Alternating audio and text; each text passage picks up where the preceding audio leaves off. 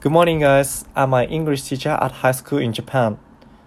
So, in today's episode, I'll talk about some work except teaching English.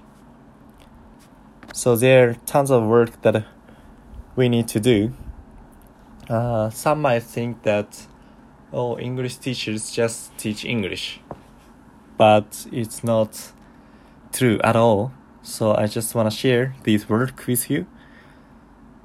So you can imagine the what the English teacher is like in Japan.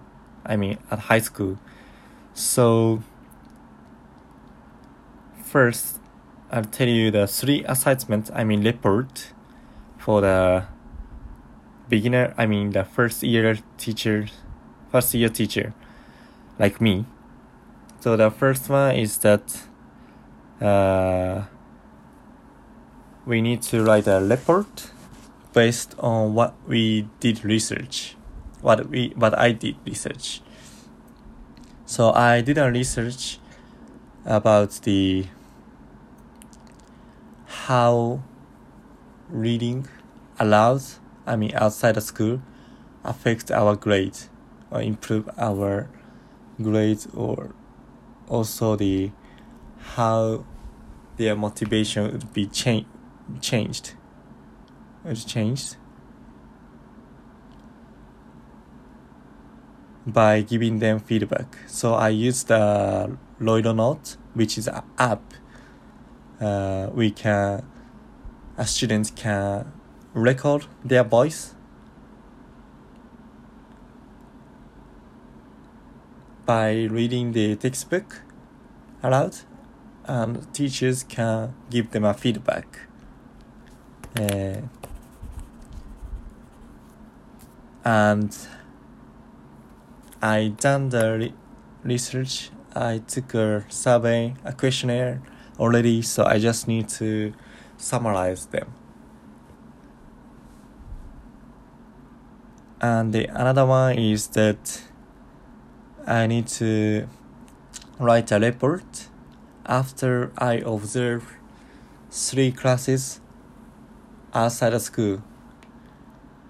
So for beginner training, for training, we can observe three classes at other schools and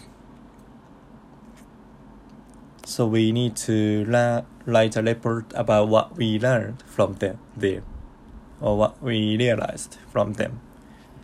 And uh, the third one is that something that we learned from the school club. Uh, besides that, we gotta mark uh, the test, also prepare for the of course class because as a uh, first year teacher we don't have nothing prepared already so we gotta start from the scratch. And besides what is more we have to prepare for the class observation uh, which other teachers see my class and give me uh, feedback as first year teacher usually needs to do uh, class observation prepare for class observation for seven times in a year. So i gotta do two more from now. Like this. Uh, in addition to this work we have to improve we need to work on improving our English skills as a learner, English learner. So there are tons of things that we need to do. I don't know in your country, but at least from my experience like this. So I just, but it's really hard working, but it's still, it's way much fun or challenging than I when I used to do the part time work work part time a year ago. So I'll do my best.